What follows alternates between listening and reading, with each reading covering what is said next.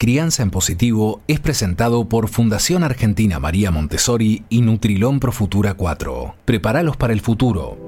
Si hablamos de apego, una de las primeras imágenes que me vienen a la mente es la de los mamíferos junto a sus crías. La forma en que las tienen muy cerca, les dan calor, las amamantan. ¿Qué nos pasa a los seres humanos con esa cercanía tan vital?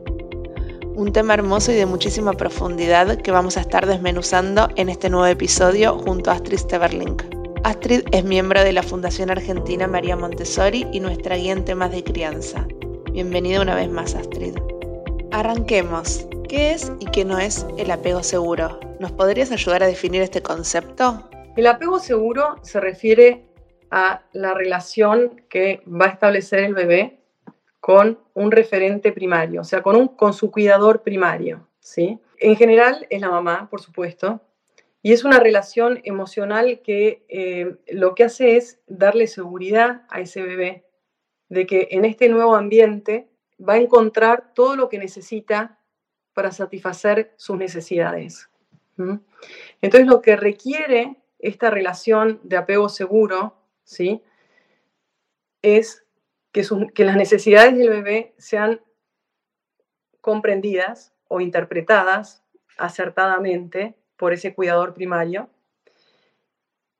que esas necesidades sean satisfechas inmediatamente, ¿sí? Eh, y que sean satisfechas inmediatamente. Y de manera adecuada, por supuesto, ¿no? De acuerdo a, la interpretación de, ese cuidador. Em, y esto lo que hace es establecer esa primera relación entre dos seres humanos. Bueno, que ya no es primera, porque por supuesto que el bebé cuando estaba en el vientre materno eh, em, no podemos decir que no tiene relación con la madre, sí tiene relación con la madre, pero cuando nace, esa continuidad de esa relación con la, con, eh, que tenía en el vientre materno, ¿sí? se continúa eh, cuando nace el bebé. Y cuando nace el bebé, entonces esa primera relación que tiene con un ser humano fuera del vientre materno, ¿sí? se vuelve como el modelo de todas eh, las relaciones humanas para ese bebé, ¿sí? Es la referencia de relación humana de ese bebé, la, referencia de relacionarse eh, con el mundo y después la referencia eh, para relacionarse con el mundo. Entonces, em, esta, esta relación al bebé le da seguridad, le da consuelo y le da placer, ¿sí? Entonces, eh, así se, se establece este primer vínculo con el mundo. Y como es el primero de todos, es el primero de todos los vínculos, es el más importante, ¿sí? Eh, después, todos los vínculos emocionales que el niño va a establecer con las personas a su, alrededor van a estar de alguna manera eh, relacionadas con este primer referente humano que tuvo el bebé, o con esta primera relación que tuvo con un ser humano. A eso se refiere el apego seguro, ¿sí? Y lo que hace el apego seguro es darle seguridad justamente al niño frente a una situación estresante, que es el nacimiento, que es entrar a un mundo que él no conoce, ¿sí? Entonces, muchas veces eh, eh, es esa la manera de medir el apego seguro, ¿sí?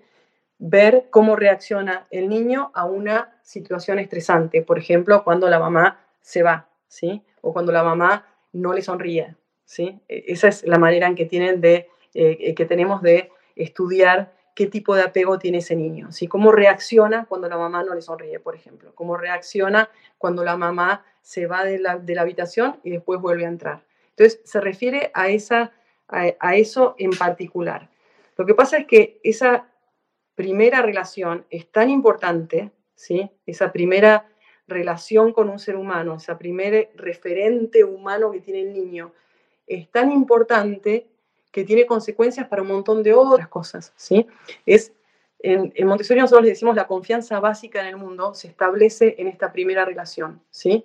Que el niño siente que sí, bueno, acá puedo vivir en este mundo, voy a encontrar las cosas que necesito, voy a ir a descubrir a ver qué más hay en este mundo, ¿sí?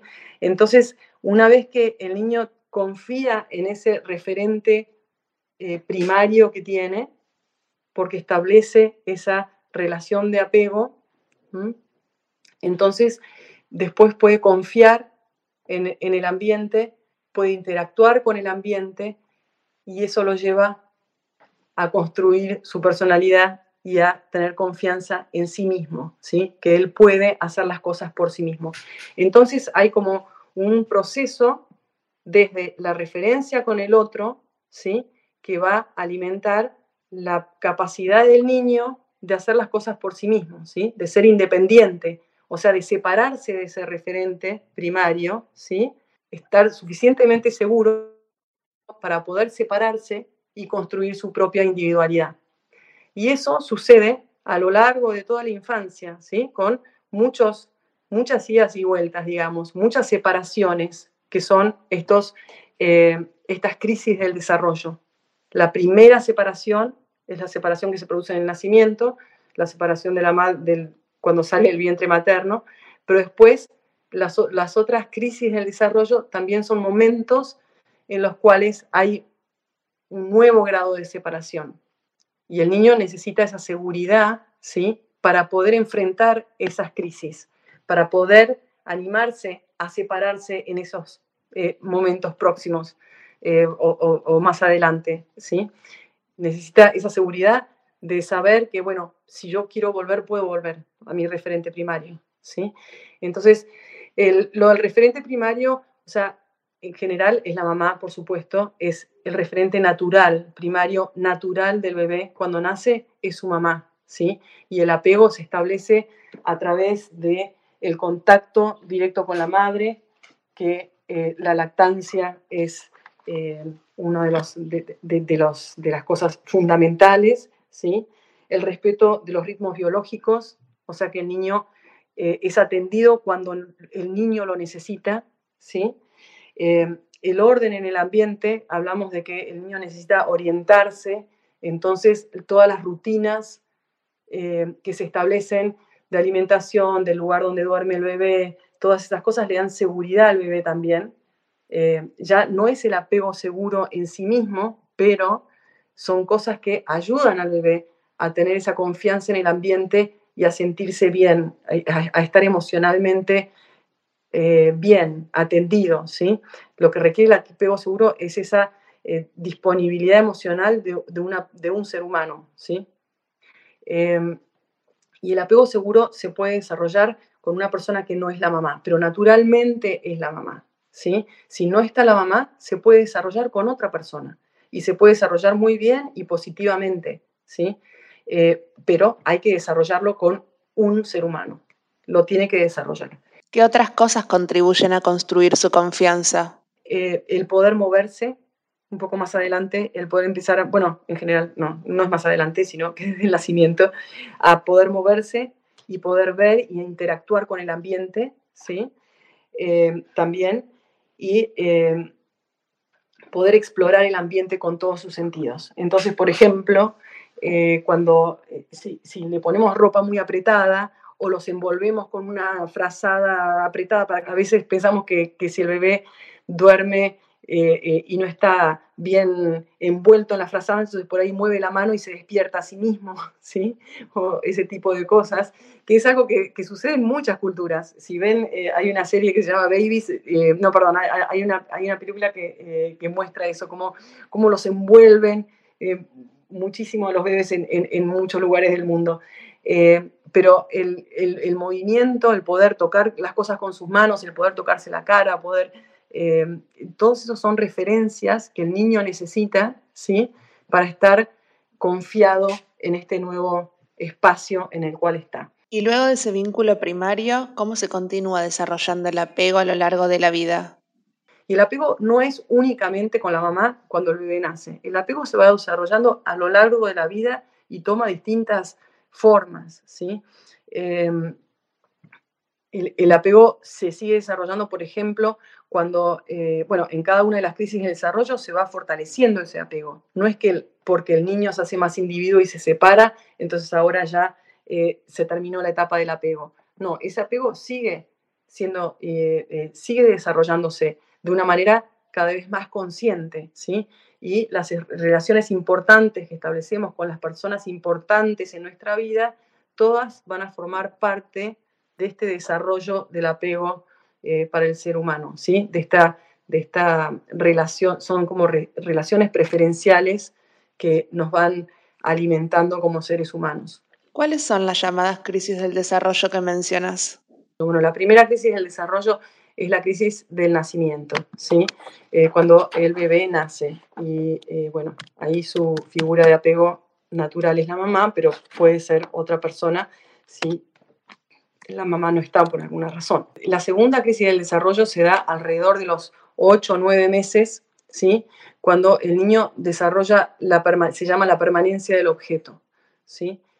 Es cuando el niño se hace consciente de que las cosas, aunque él no las ve, siguen existiendo. Entonces es un momento difícil para el, para el, para el niño porque eh, hasta ese momento, si la mamá no está en el lugar, ya no tiene casi, em, no tiene una conciencia tan clara de que la mamá no está, ¿sí?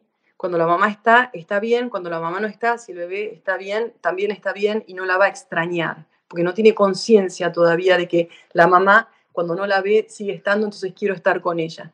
Pero alrededor de los 8 o 9 meses se desarrolla esa permanencia del objeto, entonces cuando, por ejemplo, la mamá lo deja en, eh, en, algún lugar con gente, y se va, el niño es consciente de que se fue la mamá y que la mamá está en otro lugar y que él no la está viendo. Y entonces eh, empieza a extrañar y es en el momento en que empieza a a, tener miedo de gente extraña, que, o, llora si, si, lo das en brazos a una persona que no conoce.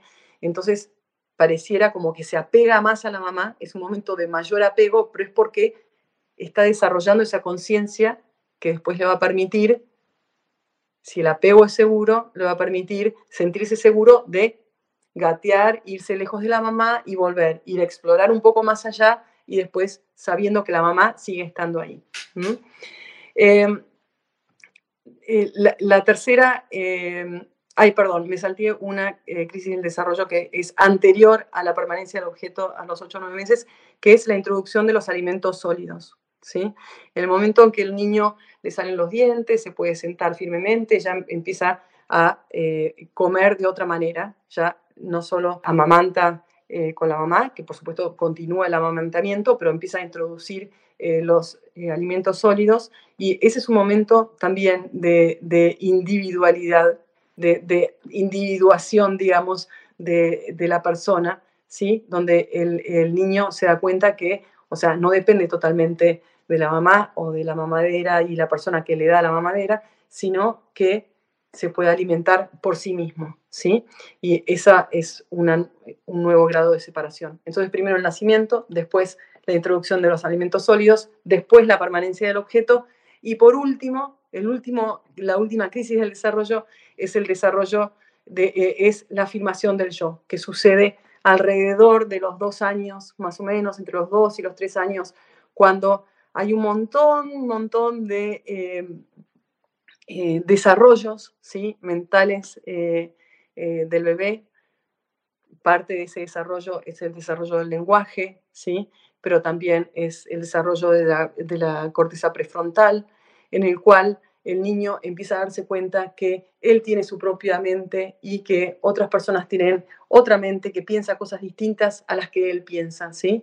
Entonces es, es una eh, realización de que yo, aparece yo, yo soy una persona distinta del resto de las personas. Puedo, mis pensamientos son míos propios, distintos de los demás, y yo puedo... Eh, diferenciarme eh, de, los demás. Entonces, esa es la famosa eh, etapa de la oposición, a, todo dicen que no, no porque realmente crean que no, sino porque están afirmando esa, esa individualidad propia del niño. Entonces, en cada una de estas, de estas crisis del desarrollo, el niño se va haciendo un individuo, se va separando de ese referente primario, ¿sí? Y va haciéndose más, bueno, también va creciendo su independencia, ¿no? Eh, pero sobre todo va creciendo la conciencia de sí mismo. O sea, todo esto tiene que ver con el hacerse consciente de sí mismo. ¿sí? María Montessori eh, decía que esa mente absorbente que tiene el niño es inconsciente hasta alrededor de los tres años. Por supuesto que hay niños que van desarrollando cada uno a su propio ritmo. ¿no? Eh, la mente absorbente que es inconsciente hasta alrededor de los dos, tres años y después eh, es la mente absorbente consciente. Y ya el aprendizaje es un poco distinto, o sea, ya la interacción del niño con el ambiente empieza a estar guiada por su mente, no tanto por los impulsos vitales del niño que son inconscientes, esa mente absorbente inconsciente que lo guiaba antes, ahora se transforma en una mente consciente y el niño va pudiendo eh, tomar decisiones eh, propias, digamos, con su mente eh, acerca de lo, que, lo, que hace en el ambiente, ¿no? sus actividades y los intereses que tiene. Entonces, ese desarrollo tiene, es es el desarrollo de la personalidad. ¿sí? Estas crisis del desarrollo van marcando etapas en ese desarrollo de la personalidad y ese desarrollo de la personalidad tiene que ver con ese desarrollo de la conciencia de sí mismo y del ambiente que tiene a su alrededor. Es increíble pensar en todo lo que pasa tras el nacimiento, algo que ocurre todos los días y cientos de veces, y sin embargo, pocas veces nos detenemos a pensar en su trascendencia. Maravilloso todo lo que acabamos de escuchar. Muchas gracias Astrid por acompañarnos. Y a los que están escuchando del otro lado, quédense porque hay muchos más episodios para seguir hablando de crianza. Hasta la próxima. Crianza en Positivo es presentado por Fundación Argentina María Montessori y Nutrilón Pro Futura 4. Prepáralos para el futuro. Este podcast fue producido por La Nación Content Lab.